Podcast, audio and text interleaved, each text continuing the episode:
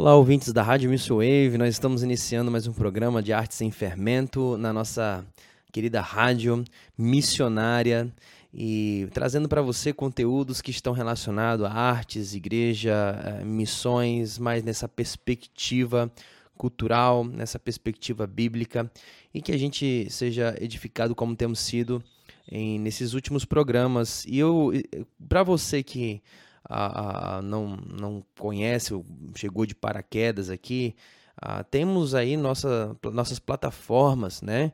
Que o Spotify, Deezer, né, SoundCloud, que você pode acessar para poder assistir né, os capítulos anteriores da nossa dos nossos episódios. Então, fique por dentro e participe também né, na nossa rádio, é, recebendo aí as, as, a, a, os temas, né, as gravações, os, os podcasts, as entrevistas, tudo a, ao vivo aí na nossa plataforma, seja no aplicativo a Missile Wave ou no nosso site aí na que você pode acessar, tá bom?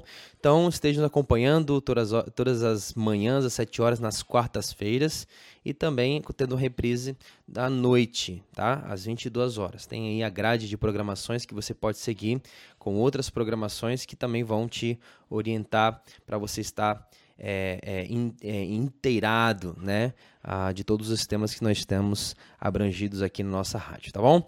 Então, hoje nós estamos, ah, é, vamos falar né, é, mais no teor biográfico, bi, bibliográfico, né?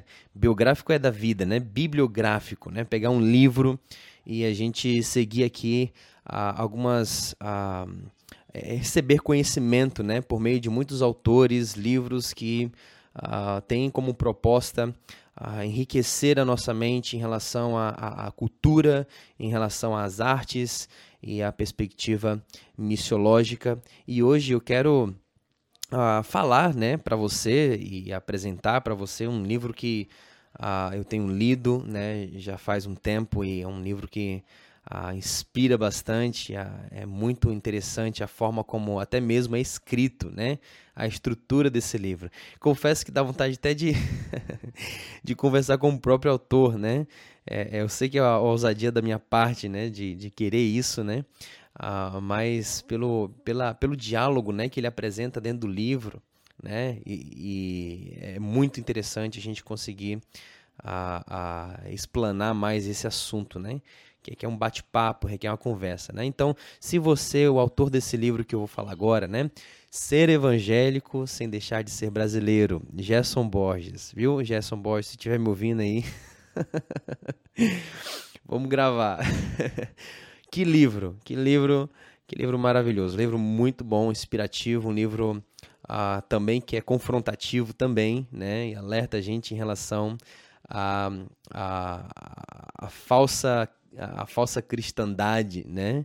E, o, ou o conflito da, do cristianismo com a cultura né, que existe. Enfim, tantas, tantos temas aqui que a gente pode conversar sobre o conflito das artes é, culturalmente apropriadas e as artes as sacras, né? É, é, enfim, enfim, tem, tem muita coisa aí, né? Ah, esse livro esse livro, é, Ser Evangélico Sem Deixar de Ser Brasileiro, uh, foi é, escrito por Gerson Borges. Ele é cantor, ele é compositor, muito conhecido no, no, meio cristão.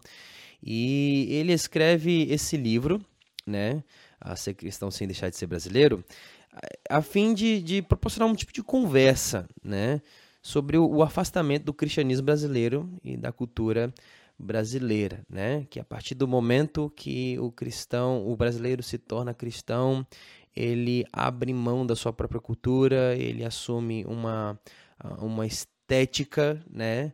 É, completamente diferente daquilo que ele poderia Uh, uh, ainda manter-se né, é, é, como brasileiro, né? Ele tem que deixar de ser brasileiro para se converter? Como é que é isso, né? Quais são as, as entrelinhas que estão dentro disso? É um assunto vasto, um assunto amplo, um assunto uh, muito bom de ser tratado, conversado e assim é uma linha muito fina, né? Porque é um, é, um, motivo de muitos conflitos, né? Em algumas igrejas, né? A, a tradições e enfim. Né? Então, isso é um assunto que precisa ser falado, precisa ser conversado, a fim de que a igreja uh, se edifique na palavra uh, e, e, receba de qualidade essa mensagem uh, de forma apropriada por meio da sua cultura e, e seja edificada no entendimento da verdade, né? E para isso, com certeza, requer um entendimento da cultura, né? Enfim, vamos lá. Então, vamos lá, vamos, vamos, vamos, vamos conversar sobre, sobre esse livro, né? Antes, antes de falar sobre é, algumas características do livro, algumas, algumas questões que estão aqui dentro ah, do que Gerson Borges escreveu, é muito importante a gente ter em mente a, a, a real, a realidade, o que é a verdade a respeito do, de, de conversão, né? O que, que é conversão? As características da conversão.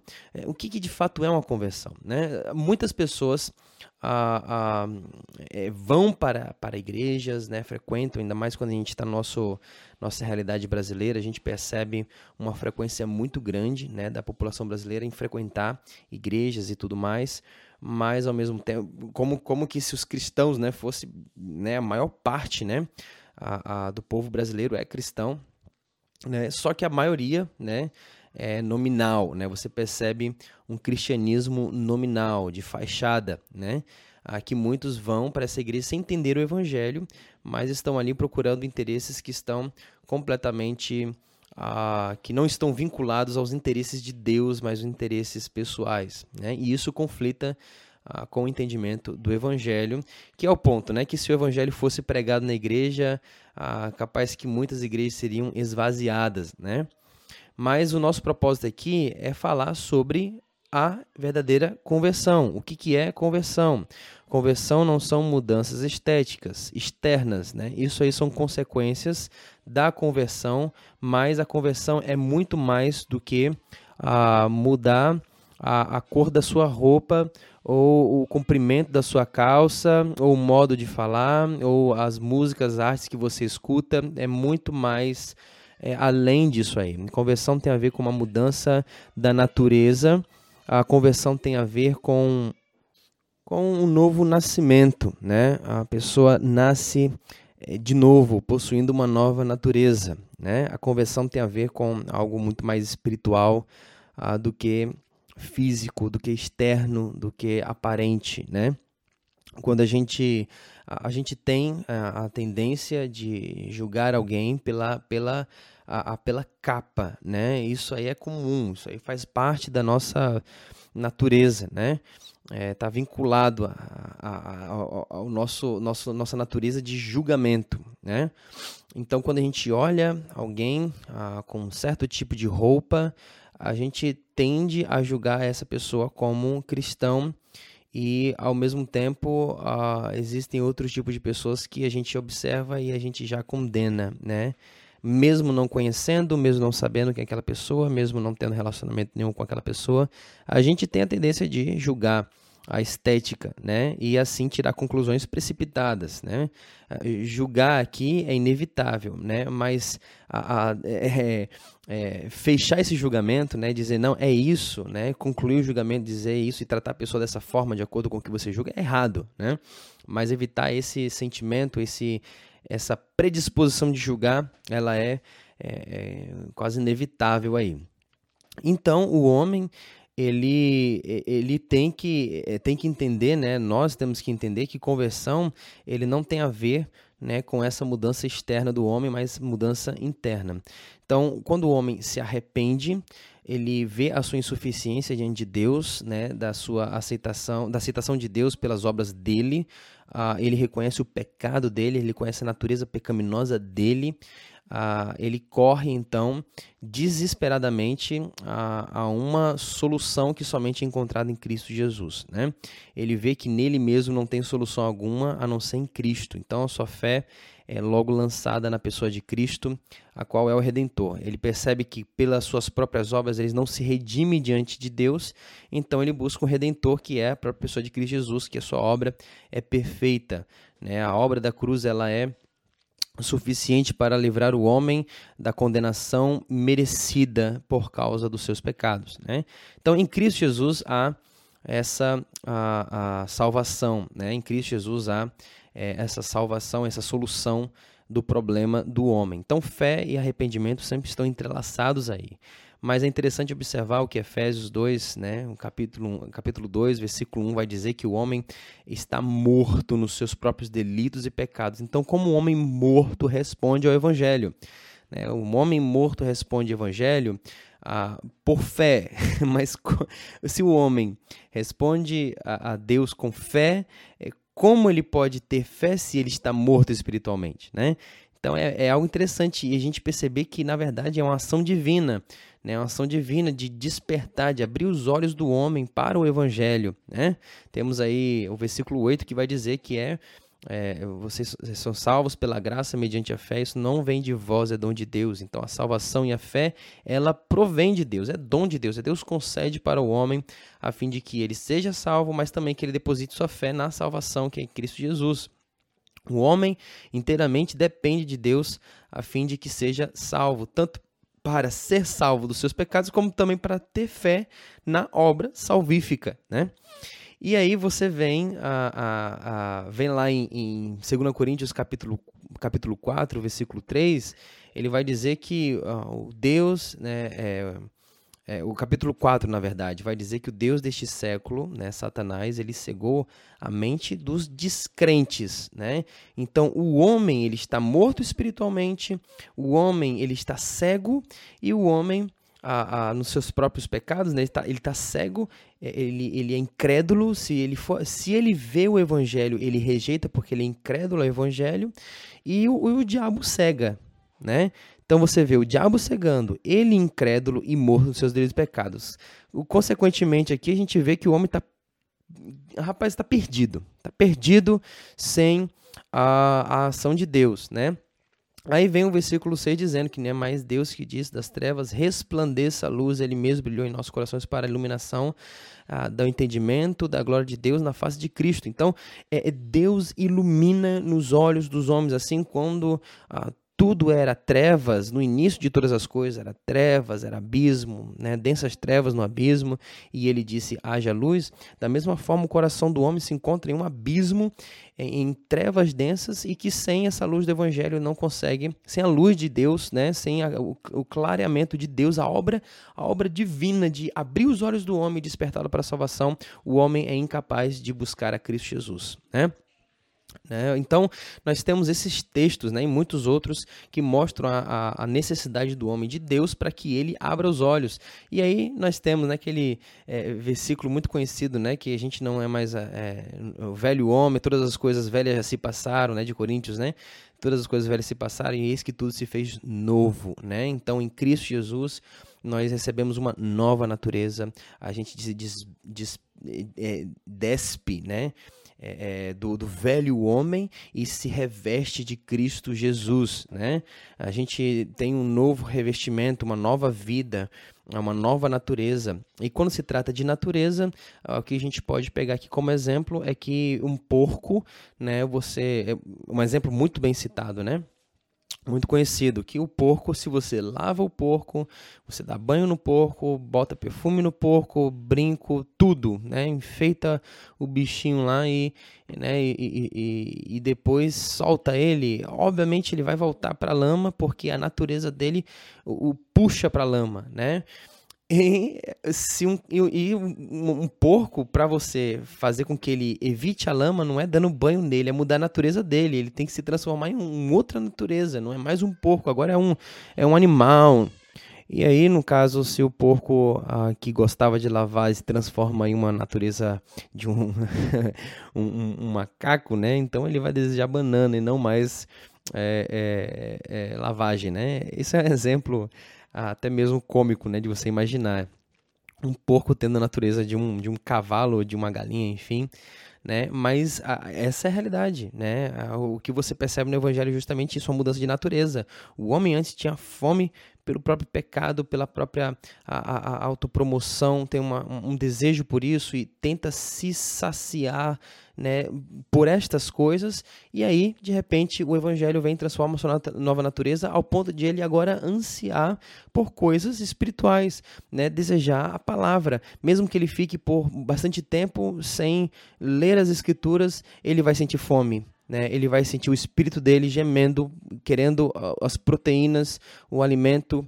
para poder se fortalecer espiritualmente. O homem tem essa necessidade. Quando o homem peca, já não busca mais se defender, se esconder, ou até mesmo ele ignora as suas práticas é, é, vergonhosas, mas ele, ele, o coração dele pesa agora, o coração dele a, a, sente o peso da, da, da, da a, do erro e ele busca se consertar diante do Senhor em arrependimento, confessando diante do Senhor, e assim ele vai sendo transformado de glória em glória. Essa natureza vai produzindo em nós a santidade, as características que estão em Cristo Jesus, né? E por meio da ação do Espírito Santo que habita em nós, uma nova natureza. Nós temos a nova natureza e o Espírito Santo habita em nós. Então, essa é uma, é, é, é, em breve, né? Breve descrição do que, que de fato é um, uma conversão. Isso é conversão, né? Conversão é muito mais do que a gente é, é, muito mais do que uma questão estética, né? Mas tem a ver com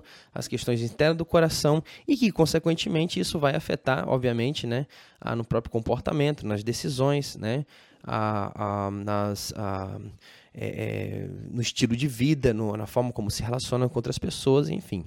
Então, isso vai transformando o, o cristão, né, genuinamente transformado, ele vai sendo é, moldado né, e, e, produzindo os frutos de justiça que são conferidos àqueles que de fato nasceram de novo. Né? Então, se a árvore não der frutos, o, então significa que ela ela já não né, tem um problema na raiz aí, né?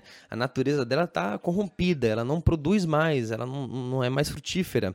Mas se ela dá frutos, isso mostra que ela precisa agora ser cuidada para que dê mais frutos, né? Assim como vai dizer lá em João capítulo 15, Jesus Cristo falando para os seus discípulos, né?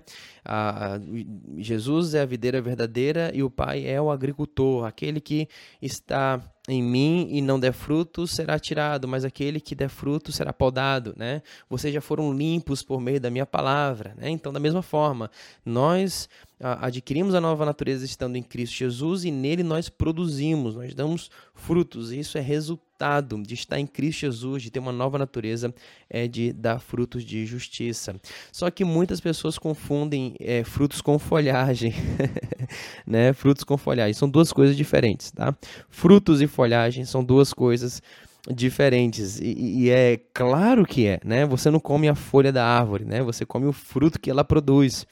Né? O, que, o que a árvore produz, né? É, é, tudo é importante, obviamente, né? produz oxigênio, produz sombra, produz a folhagem, produz né, as flores, produz, sim, mas a, o que, que de fato traz alimento para o homem não é a casca da madeira, não é a não é as folhas, né? não é os galhos, não é as flores, é o fruto. O fruto é que dá é, vida, que alimenta né? aquilo que ela produz. Né? E você consegue discernir a, própria árvore pelos seus frutos. Né?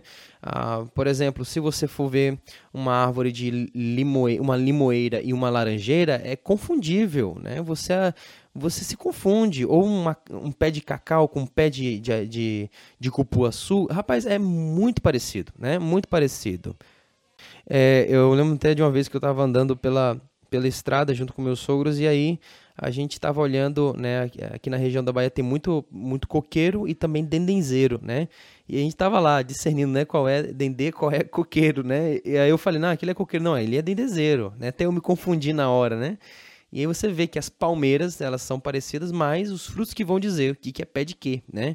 Se está dando dendê, não é coqueiro, né? Então, os frutos, eles dizem quem ele é. Está relacionado à identidade uh, da, da pessoa, né? O fruto, né? Que ela produz. Se, caso ela não produz frutos, então uh, tem algo errado, né? Ela precisa, se, se por exemplo for uma figueira, a figueira não dá frutos, ela deve ser cortada para não estar tá usufruindo da terra inutilmente, né? Mas se ela der frutos, assim ela se torna útil. Então, nós como cristãos, nós precisamos entender a conversão. Isso é muito importante, né, para que a gente tenha a, a todo o cuidado, né, de não preencher as igrejas, de não lotar as igrejas com pessoas que não são convertidas, mas que apenas têm uma transformação estética. E cobrar essas questões estéticas pode também servir de pedra de tropeço para muitos que vão acabar se achando como cristãos. Cobrar questões estéticas pode levar a pessoa a se afundar mais ainda no pecado, não no, no questão do pecado da imoralidade, mas no pecado no sentido da cegueira e de continuar no pecado e não justificado em Cristo Jesus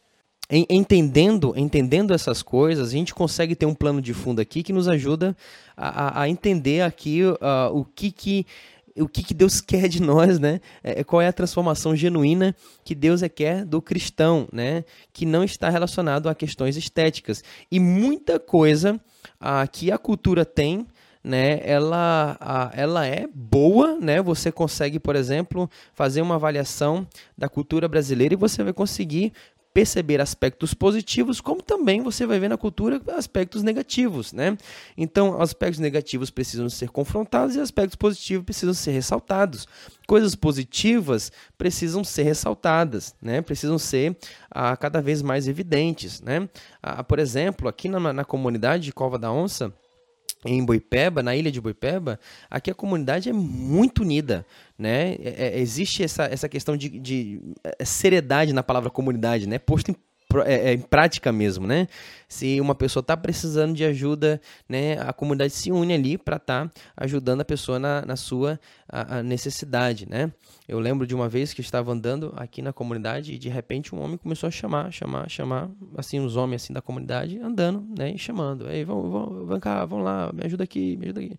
E rapaz, e foi uma tropa, meu amigo. Foi uma tropa, eu fui junto também, mesmo não tendo sido chamado, mas eu fui e quis ajudar ali e era para suspender um, um, um, barco, uma canoa, né? Uma canoa bem grande, a motor, suspender a canoa e levar um pouco mais para terra, né? E aí foi bastante homem ali para carregar. E eu percebi esse aspecto né, tão positivo da cultura aqui na ilha. Né? Então, são questões que são positivas, que precisam ser ressaltadas, mas questões negativas precisam ser a, a, confrontadas, né? Por exemplo, em algumas culturas a, existe a questão da, de valorizar quem trai, né? A traição, né? Você enganar alguém, né? É, é ser uma pessoa enganosa, né? Saber enganar alguém é uma virtude. então, então são questões negativas de uma cultura que precisam ser confrontadas, certo? E na nossa cultura brasileira, essa questão de o homem pegar muitas mulheres, né? De um homem ser a, aquele galã de que tem, é, é, né? Que teve muitas experiências com outras mulheres. Isso, a, isso acaba a, sendo ressaltada e valorizada, né? Na nossa cultura brasileira, né? Nas conversas de alguns homens você percebe isso, né? A, forma como alguns colocam de uma forma orgulhosa essa, essas conquistas, esses méritos, né, é, baseado aí nas práticas de fornicação, imoralidade, mas que é ressaltada. Então são questões erradas da própria comunidade, da própria cultura que precisam ser confrontadas pelo pelo evangelho, né? Então, cultura, ela, ela não é totalmente má, existem questões culturais que de fato é negativas, mas também existem questões que são positivas e que precisam ser ressaltadas. E aqui, quando se trata sobre artes, né? O que, que, o que, que, como é que artes está no meio, né? No meio da que, que, que, é, que, qual é o papel da arte aqui na nossa cultura? Ela é negativa, ela é positiva? Em que aspecto ela é positiva? Em que aspecto ela é negativa, né? E assim é muito importante a gente ter esse discernimento, porque ao saber utilizar algum tipo de estilo musical uh, dentro da igreja, isso pode de fato uh, trazer uh, um certo tipo de confusão na mente dos cristãos, mas que tem outros gêneros que são totalmente aceitáveis, né? Uh, como por exemplo uh, em algumas igrejas o reggae ele já é uh, algo é, é, é, que, que dá para ser degustado no meio do louvor, né? Uh, mas é, é, se você botar um funk né, nessa, nessa igreja é totalmente diferente, né? É proibida. Eu não sei se existe, né? Não tenho esse conhecimento, mas é capaz que existem igrejas que têm aí um estilo de funk, né? Não que esteja relacionado, né? Um estilo mais na parte da imoralidade, mas talvez no estilo mais romântico, ou no estilo mais de, sei lá, de um funk é, relacionado mais a um protesto, né, ou, ou, valorização da, da própria comunidade, da unidade, enfim, deve ter um estilo de funk diferente, existem vários tipos, né, mas que entre eles, um, né, um diferente, aquele estilo ali é apropriado para se usar né, na comunidade cristã. Né? Seja na roda de amigos ali, seja no, no, no, encontro de jovens, seja pode ser utilizado aquele estilo, né? Mas tem outros estilos de funk que não é apropriado. Então vai haver, nós como cristãos temos que ter esse discernimento, né? Uh, eu, eu lembro de conversar com um, uh, um, um Jola Felupe lá da Guiné-Bissau, né? Chamado Fora na Quinté ele, ele falando sobre a, a, os estilos que existem dentro da comunidade, né? E aí ele falou sobre o balemabo, né? Eu lembro muito bem ele falando sobre o balemabo, que é um, um, um, estilo, né? um gênero artístico da comunidade, um jeito de tocar, de cantar que alegra, que dá entusiasmo, né? Quando as pessoas vão jogar futebol, por exemplo, e começam antes do jogo tocar balemabo, rapaz, esses homens vão, né, de um jeito né, a, com muito mais coragem, né, com muito mais alegria, e é um gênero que foi usado dentro da igreja, né, o balêmabo está é, tá sendo utilizado dentro da igreja, ele mesmo compôs algumas músicas nesse estilo. Mas, né, existe a música, o estilo musical do fanado, né? A música é um estilo musical que está relacionado aí à, à circuncisão ah, que pelo jeito que a pessoa toca, você já sabe que está relacionado à circuncisão, e quem é cristão não faz circuncisão, porque tem a ver com sacrifícios, tem a ver com espíritos, né? E aquele estilo, às vezes, a, a, pessoa que não tem domínio de si, ela acaba sendo influenciada pela própria música, né? De ser conduzida a fazer a circuncisão, né? Imagina o poder da música aí de atrair a pessoa para poder fazer a circuncisão, né? Então, aquilo ali ressalta a identidade né, cultural de um jeito que a pessoa se entrega e fala assim, não, se você, você, você é, se você não fizer, você não é homem, né? E a própria dança as próprias letras ali conduzem a pessoa a tomar essa decisão. E tem que ter um cristão Uh, que tenha discernimento, que tenha uh, domínio próprio para lidar com estilos como esse. E esse estilo não vai ser utilizado dentro da igreja. Né? Esse estilo não vai ser utilizado dentro da igreja porque logo que escuta assimila com a, a própria a, a, própria o próprio ritual de, a, de circuncisão. Então, cultura, ela, a música, as artes, elas estão dentro da cultura e elas precisam ah, ser colocadas nos seus devidos lugares, né? Mas que, como cristãos, a gente não deve rejeitar tudo logo, né? É, é como que ser cristão é negar a própria cultura. E é isso que Gerson Borges começa a tratar no seu livro, né? Nesses argumentos que ele começa a tratar no seu livro, Ser Cristão Sem Deixar de Ser Brasileiro, ser, ser na verdade, né? É ser cristão não, ser evangélico sem deixar de ser brasileiro, tá? Então, é, no, no, início do livro dele, né, de Gerson Borges, aí a, a, gente deu uma introdução aí de quase 30 minutos, né? Mas que é importante para a gente entender, basicamente, questão de conversão em cultura e artes. Uh, mas no livro, começando agora falando sobre o livro de Gerson Borges, né? No início do livro dele, ele afirma um princípio muito, muito, muito importante. Né? Ele coloca assim, ó, no, no, na página 7 ele diz: a fé não anula a cultura. Né? Uma enriquece a outra. Né? Ele mostra essa relação, ele destaca aqui que existe uma relação muito importante entre fé e cultura. Em que sentido? A fé ela enriquece a cultura, ela ressalta os valores positivos da cultura e confronta os valores negativos, como também a própria cultura, ela fortalece a fé. Se você utilizá-la dos aspectos positivos da cultura, né, da, das formas artísticas apropriadas da cultura, você fortalece a fé, você ensina de uma forma mais adequada, você canta de forma mais responde a Deus em adoração de forma mais adequada, você ah, vive de uma forma né, que vai está é, é, é, entrelaçado tanto aspectos culturais quanto aspectos bíblicos e isso vai enriquecer a vida do cristão né? A, a, cultura ela ela cada uma tem uma cultura diferente mas cada uma possui a sua beleza e que o evangelho veio para ressaltar né? É como você pegar por exemplo a, como se cultura fosse vários jardins né? Vários jardins abandonados né? Você vê alguns até mais belos do que o outro mas ali sempre vai ter a, a, algumas flores que estão no meio dos matos, arbustos escondidas e que precisam aparecer. Uh, e, e, outros arbustos que precisam ser arrancados. Enquanto mais você trabalha naquele jardim, trabalho de jardinagem aqui, né? Uh, uh, você começa a trazer, é, ressaltar aquilo que aquele jardim tem de belo para poder apresentar para ficar mais evidente, ser cuidado, né, os frutos ali, as árvores, os pomares ali que podem ser preservados, ou as árvores que não estão dando nada, estão usando inutilmente a terra, você arranca, né, as ervas daninhas, os cardos, você vai, vai tirando a, as, as pragas ali do meio e sempre cuidando daquele jardim. Né? Então é da mesma forma. Agora, o jardim, cada jardim for cuidado, bem cuidado, mas cada jardim é diferente. Então, flores diferentes, né? Ali tem orquídeas, ali tem. É, é, é... Nossa, eu sou, eu sou péssimo de falar nome de flores. É, copo de leite, tem rosas, tem ah, cravos, né? Então, cada jardim vai possuir sua beleza ah, ah, completamente diferente. Lírios, né? Enfim, né? Então, cultura é como se fosse jardim e que esse jardim precisa ser bem cuidado, conservado. Isso me lembra demais, demais, né?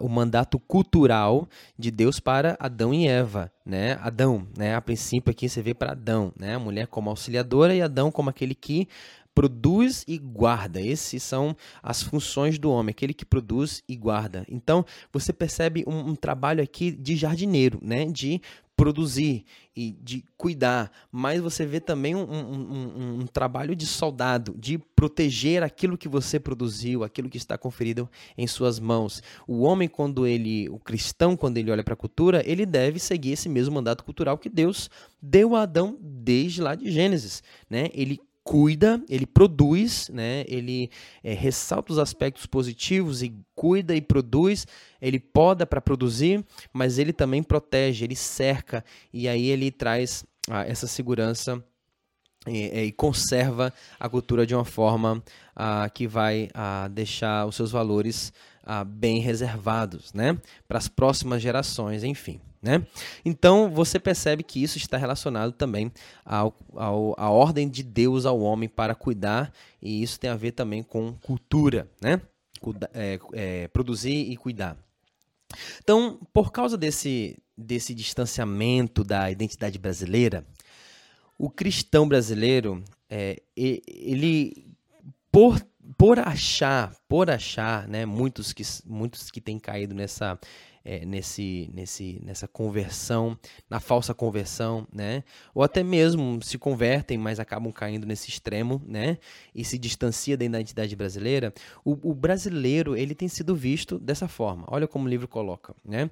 É, somos sinônimos de pensamento retrógrado, somos exemplo de alienação, somos taxados de fundamentalistas, somos tidos como conservadores ignorantes Seria esse preconceito todo apenas preconceito?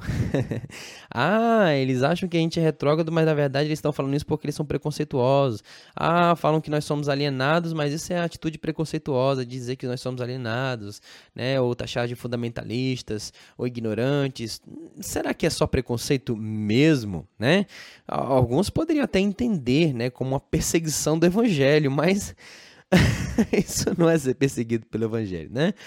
Uh, ser perseguido pelo Evangelho é totalmente diferente, né? Eu acredito que a gente deve olhar uh, de outra forma, né? Isso, na verdade, essas falas, essas, é, é, é, essas questões colocadas aí no livro, né? Isso é um sinal da irrelevância que os evangélicos têm tido no meio secular, né? Uh, qual é a relevância dele como artista que eu falo, né? Como, até mesmo como Gerson destaca, né? Como artista, é um sinal da irrelevância que os evangélicos têm tido no meio secular. Né? Então, nós, é, nós não estamos falando de que o cristão ele deve aceitar, o, o, o cristão não deve aceitar o mundanismo dentro da igreja. Não é isso, não é, não é questão. Né? Não é aceitar o mundanismo, mas o que tem acontecido aqui, né, é como uh, Ariovaldo né, Ramos, citado no livro aqui de, uh, de Gerson, fala, né? É, o brasileiro entra na igreja e sai do Brasil, né? É, na cabeça e no coração, tanto dos protestantes evangélicos quanto do resto dos brasileiros, ser crente é romper com a identidade racional e abraçar a cultura da negação, né? Ah, muito bacana essa frase aqui é, de gesso, né? Então, Ariovaldo, né, colocou aqui, né, Uh, entra na igreja e sai do Brasil, né? É, é, como que se isso são uh, interpretações, né, de que isso é conversão para você ser brasileiro, para você cristão, você tem que deixar de ser brasileiro, né? Mas nós temos visto que na verdade uh, cria-se uma nova cultura dentro da própria igreja, né? De uma cultura de negação, né? De que ser crente é romper com a identidade nacional, né? Então é tipo vestir essa cultura de negação, né?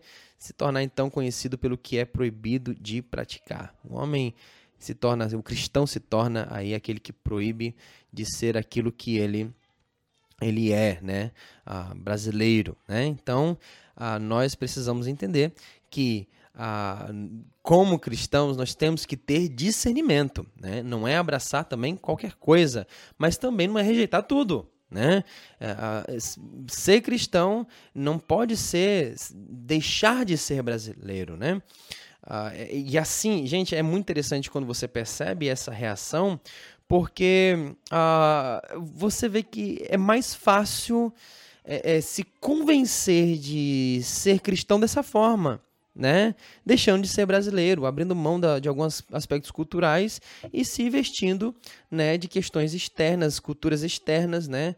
Ou é, é, é, é, é de, de, um, de, uma, de, um, de um culto, de uma liturgia, de uma estrutura mais, a, a, mais arcaica que está mais relacionada a algo espiritual e, né, o, é, a, como alguns até diriam, né? Porque o canto cristão é, é inspirado, como também a Bíblia é inspirada, pelo amor de Deus. né? Então temos que cantar né, dessa forma, né? E aqui eu não estou rejeitando o cantor cristão, porque o cantor cristão tem muita pérola ali no meio que a gente precisa valorizar, que a gente precisa cantar, que a gente precisa a, a rever né, e, e, aprender tudo isso, mas também não negar tudo o que nós temos como brasileiro. Né? Nós podemos sim né, abraçar até mesmo outros aspectos culturais que não são da nossa cultura, mas não abrir mão, não negar a, a nossa identidade. Né? Nós somos, então, uh, brasileiros também. Depois que a gente se converte, não deixamos de ser. É, de acordo com a cultura que a gente foi criada, né? E eu falo isso porque é, você pode pensar assim, não, peraí, quando a gente nasce de novo, a gente nasce com a cidadania celestial. Mas você já viu Apocalipse? Que lá fala que ah, todos os povos de todas as línguas, raça, tribos estarão diante do Cordeiro cantando. É, é, é interessante como ele ressalta aqui uma identidade terrena né, em um ambiente celestial. Né? Cada um com sua língua, com sua identidade cultural, com sua nacionalidade, vai estar ali presente. então, ao mesmo tempo que nós somos cidadãos celestiais, ah, ah, também né, nós somos a cidadãos terrenos, né? Nós fazemos parte de uma cultura, de uma língua, de uma uh, de que tem gêneros artísticos específicos, diferentes, é, e que isso uh, cria esse aspecto cultural e que é algo valorizado até mesmo pelo próprio Deus, como a gente vê nesse texto de Apocalipse, né? Deus se permitindo ser adorado de várias línguas, se permitindo é, permitindo, se permitindo, não, permitindo as pessoas, na verdade, né? Permitindo os homens, permitindo as mulheres, permitindo as nações cantarem para ele, né? A, com sua língua, com sua cultura, com suas artes, né? E, e ele se agrada, né? A, a, um louvor aceitável ao Senhor. E lembrando que é aceitável não porque é estético, né? Lembrando da conversa de Jesus com a mulher samaritana. Né? Ah, o povo de Israel adorava Deus naquele monte, mas nós adoramos no monte Gerazim. E aí Jesus ele coloca que os verdadeiros adoradores adorarão a Deus em espírito e verdade. Então não é uma questão estética, mas é, é que está relacionado, relacionado à intenção do homem, ao coração do homem, a questões profundas do coração do homem espirituais, né? O espírito e em verdade, com sinceridade e de forma espiritual. Então, o homem é adorado, Deus é adorado desta forma, mas a forma de é, é, expressar a adoração, a forma, né?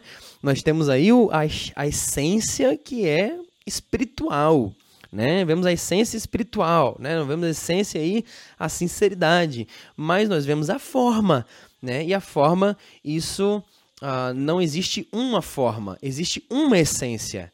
A forma ela varia, a essência é a mesma, né? É a mesma. A forma pode ser é, em, em, em, várias outras línguas, em vários outros estilos musicais, em, né, enfim, né, mas a essência para todos os cristãos em todo lugar do mundo é que adore a Deus em espírito em verdade, né? Espírito em verdade. Então, vamos lá. A, a, uma parte do, do, do livro fala sobre a importância né, e a atrofiação da arte cristã brasileira, né? A importância da arte brasileira, mas também a atrofiação desta, né? Então, o pensamento da maioria dos primeiros missionários, qual era, né? Da maioria, eu, eu, eu, a gente pode chamar, a gente pode falar isso, por exemplo. Quais foram os primeiros missionários? Quais foram os primeiros missionários ah, pensando aí no início aí da, da, da, da, da, da igreja, né? Da existência da igreja, né? Que começou ali na década de, uh, de 37 depois de Cristo, né, em que Jesus ele subiu aos céus, e aí depois os, os apóstolos é, receberam dons de línguas, falaram, uh, uh, e, e, Deus batizou pelo Espírito Santo, né, a igreja nasceu a, é, de, a, a, igreja nasceu ali por meio da regeneração do Espírito Santo, da habitação do Espírito Santo no meio do seu povo. Então, ali nós vemos a igreja primitiva, né? Vemos o cenário da igreja primitiva. Mas nós vemos aí na história o conflito, né? Esse conflito de que esses primeiros missionários tiveram em relação à cultura, né? A cultura pagã, né? ou né? os gentios, né? Importa é pregar entre os os judeus primeiro, prioriza os judeus, mas aí nós vemos aí o ministério de Paulo, né, que é uma ênfase para alcançar os gentios. Então, vemos o conflito, né, o concílio de Jerusalém, vemos o conflito ali, ah, mas tem que se circuncidar, e Paulo debate dizendo que não, porque esse é um aspecto cultural, isso vai trazer né, uma, uma, um falso entendimento do que é evangelho, enfim, né, você vê esse conflito já na igreja primitiva. Então, tipo assim, se você fosse entender esteticamente o que, que era cristão na época do judeu, na, na época do judeu, ó, na época da igreja primitiva, era, era, cristãos eram aqueles que ainda estavam debaixo da lei mosaica, no sentido de que eles iam para o templo, ofereciam sacrifícios ainda de incenso, é, né, é, é, frequentavam os templos, frequentavam os cultos, faziam as festas de Páscoa, né, a festa a, a, é, das cabanas, a Pentecostes, né, participavam de todos esses eventos, lavavam as mãos, né, faziam a purificação, sei lá, né, de lavar as mãos e oração e, e, e a circuncisão, os cristãos eram circuncidados naquela época, né? na, na cultura, na verdade, na cultura é, é, judaica. Então aquilo fazia sentido para eles. Mas para um povo gentil não fazia. Então depois que o evangelho passa para os gentios, nós vemos uma outra estética. Nós vemos outra forma estética, né?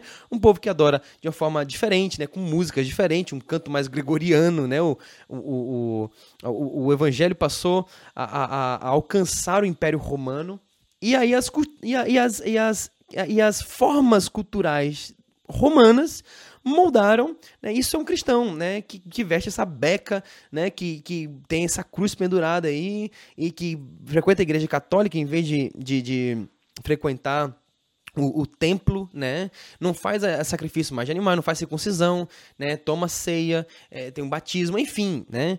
Você vê uma mudança drástica aí, né? Mas, é, obviamente, existem outros aspectos culturais aí relacionados à a, a, a, cultura romana.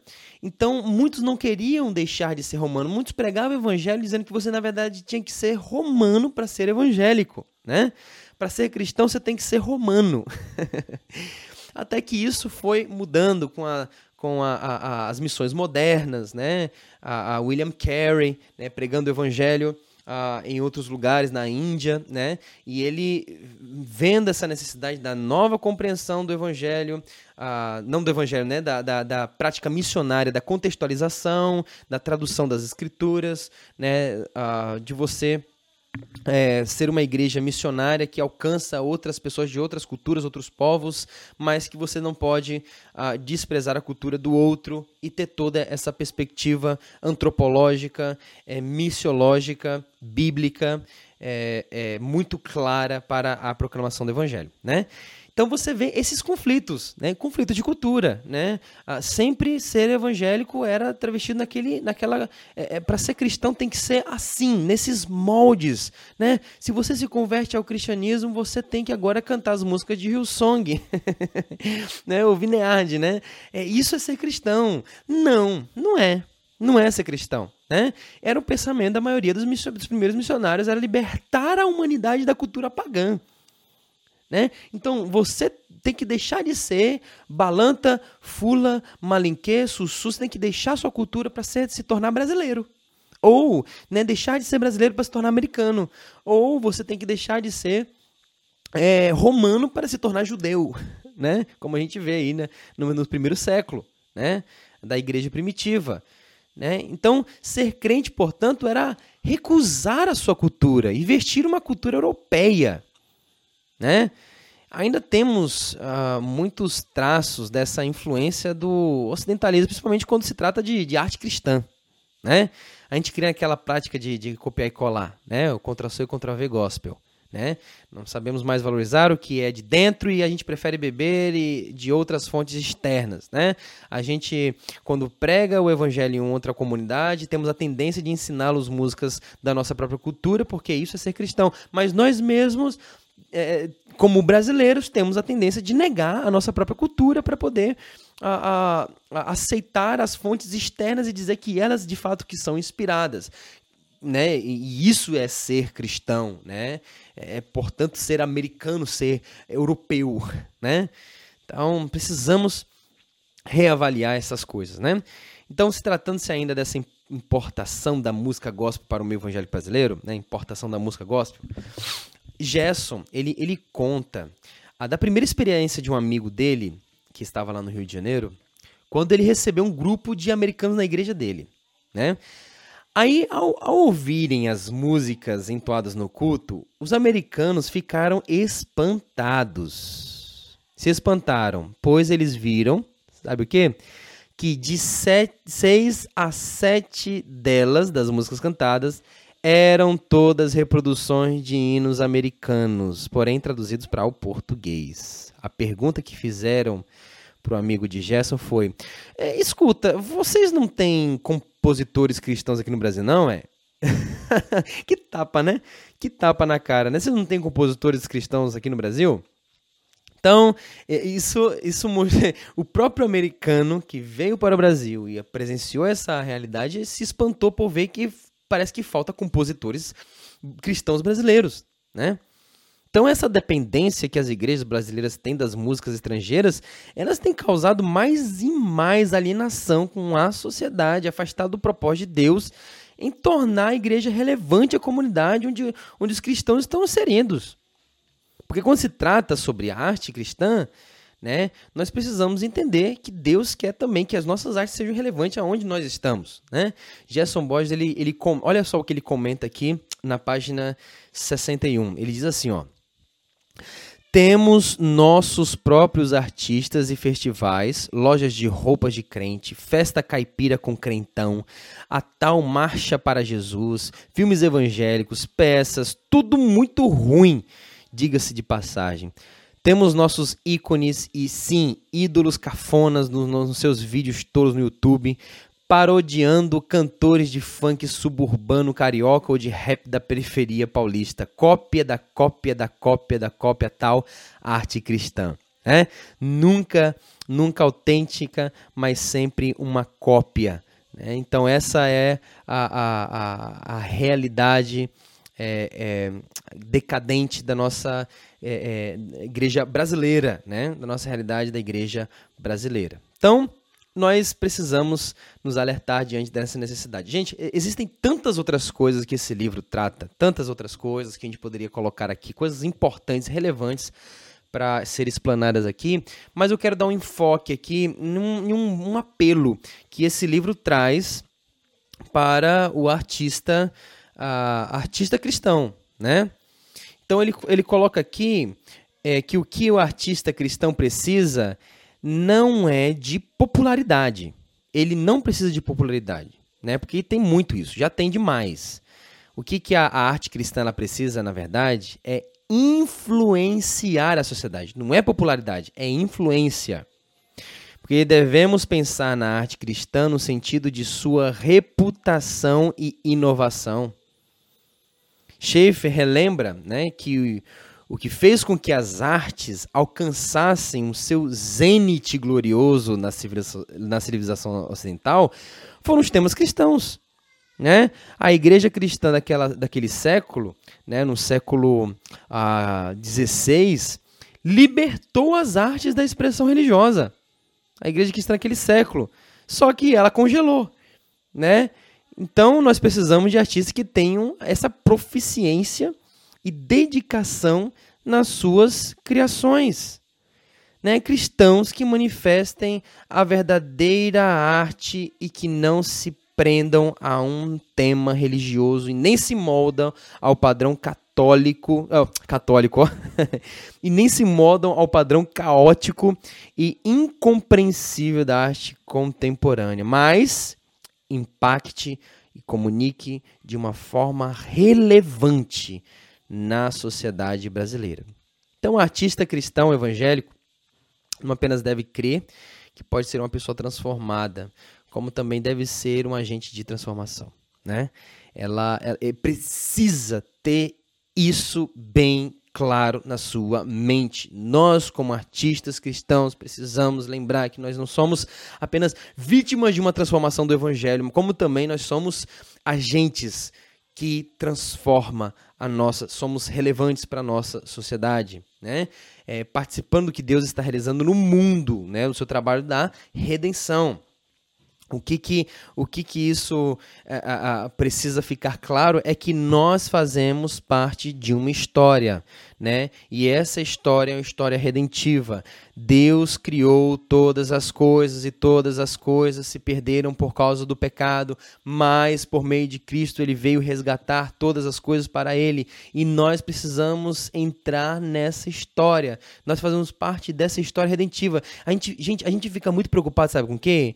Ai, Senhor, Deus escreve a minha história. Ai, porque Deus vai escrever a sua história. Ele vai apagar as páginas da sua história e escrever uma nova. Hum, é, sabe, é, é aquela, aquele pensamento sempre, né, de eu, eu tenho que, eu tenho que ser, né, é, é, coisas, é, Deus tem que focar em mim, né? A, a imaturidade cristã está justamente nisso, né? A pessoa está muito preocupada com o que Deus pode fazer por, é, fazer por meio dela, o que ela pode adquirir, construir a sua história. E a história sempre tem que ser isso aqui, né? É que tem começo, o meio é de problemas, mas o fim é de resoluções, prosperidade e tudo vai bem. Ai, Senhor Deus, escreva a minha história e, e faça tudo novo, né? E não sei o que. É, rapaz, a gente foca demais na nossa história e esquecemos de que nós já fazemos parte de uma história e que essa história não tem eh, como artista principal nós. Nós não somos o, o a, a, artista principal dessa história, né? O, é, o personagem principal dessa história. Né? Precisamos criar maturidade. Precisamos sair dessa imaturidade e achar que tudo gira em torno da gente, que Deus tem que fazer as coisas pra gente, que ah, Deus escreva a minha história, faça a minha história, o meu jeito, da minha forma.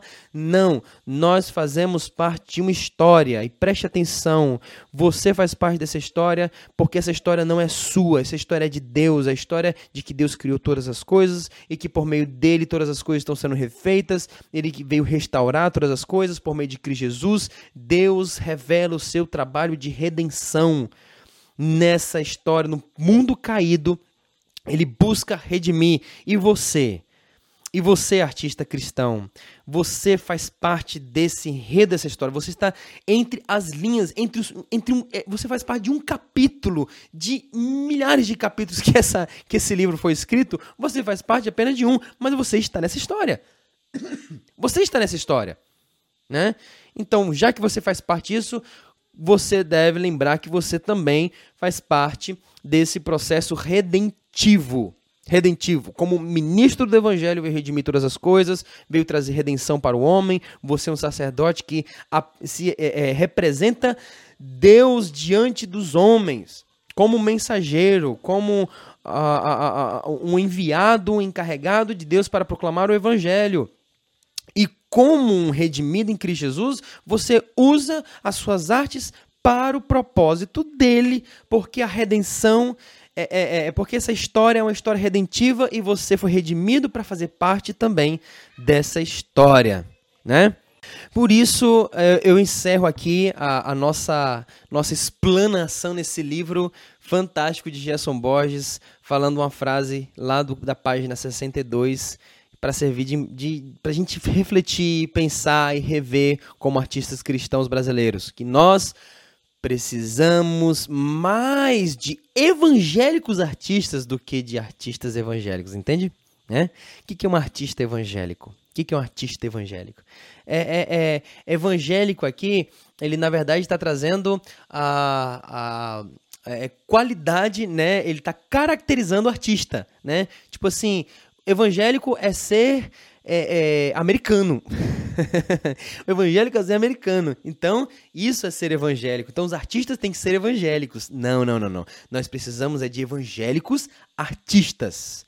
Né? Pessoas redimidas, pessoas que entendem a sua vocação, pessoas que entendem que foram redimidas por Cristo Jesus, que nasceram de novo, que têm de fato a verdadeira conversão genuína, como a gente tratou no começo desse podcast, né?